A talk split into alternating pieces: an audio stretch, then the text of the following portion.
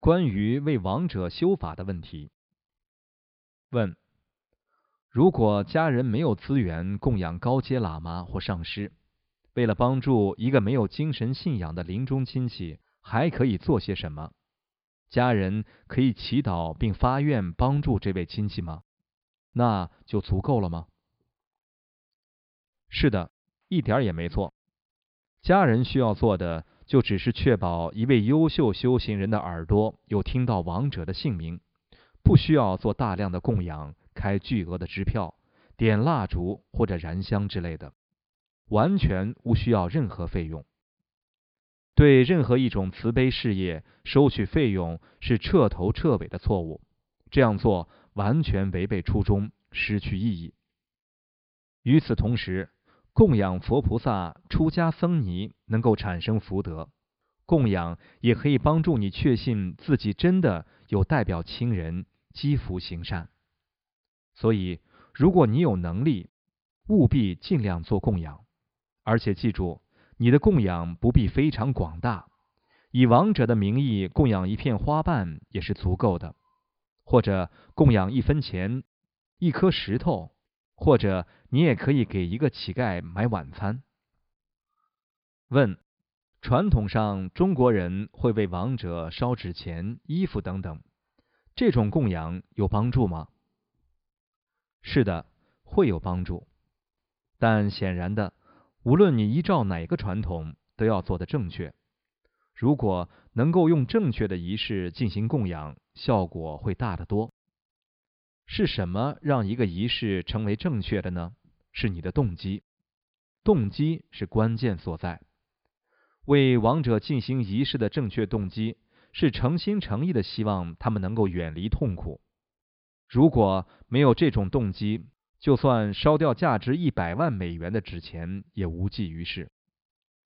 几百年来，中国人一直在烧纸钱。这是为其大部分生活提供框架的习俗之一。现在，我们可以顺应这个传统，使它成为修炼素供的一部分。传统上，西藏人焚烧的是糌粑，而不是纸钱。但是，只要你的动机清净，并且你相信这些供物真的有被收到，那么你烧什么东西并不重要。如果是带着正确的动机去焚烧贡品，那么中阴众生会感觉从之获得充分的营养，赖以滋生。我们人类是因循习性的生物，有人给我们钱或者请我们去外面吃饭时，你我会觉得很高兴。同样的，中阴众生被供养素的时候也会很高兴，无论我们是活是死。我们的习气都保持不变，而且我们的习气通常极为强烈。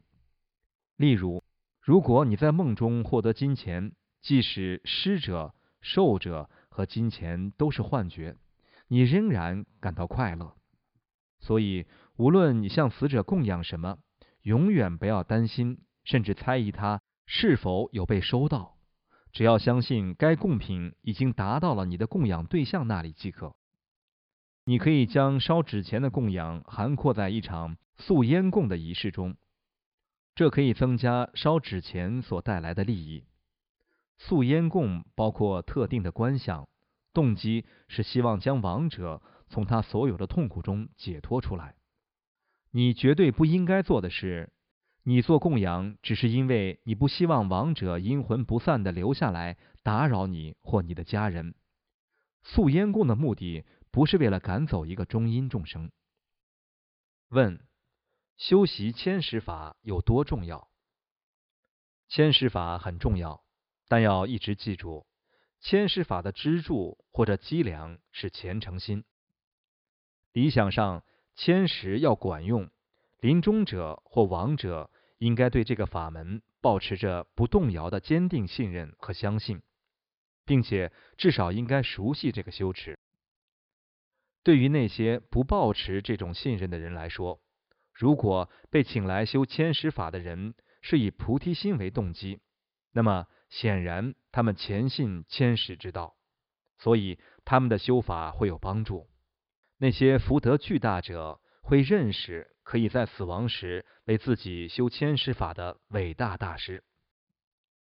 最好的情况是在世时就学习并修持千师法，然后在死亡时为自己修法。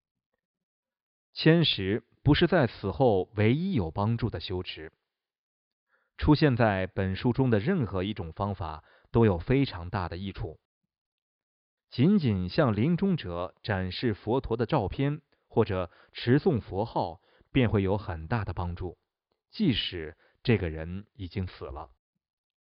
你也可以向临终者展示他们文化中能够激发爱、慈悲和宁静感的画像，例如圣母玛利亚。问。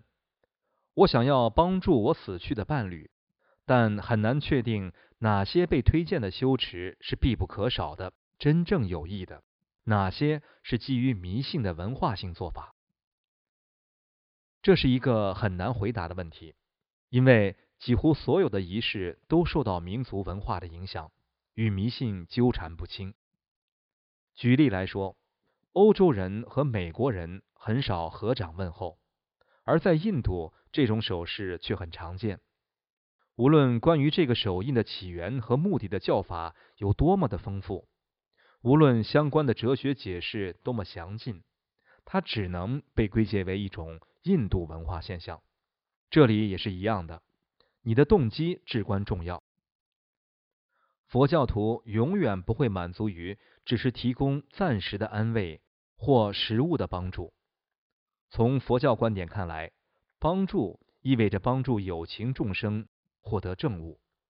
只要你是受到菩提心的激励，你的出发点是希望帮助临终者开悟，你做什么真的并不重要。对佛教徒来说，在所有可能的慈善活动中，最佳的慈善活动就是研习并实修佛法。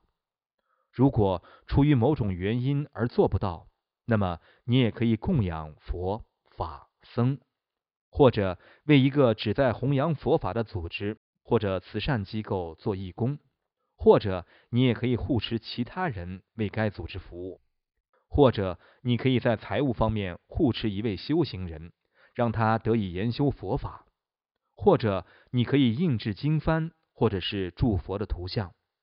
同样有很多选项可供择取。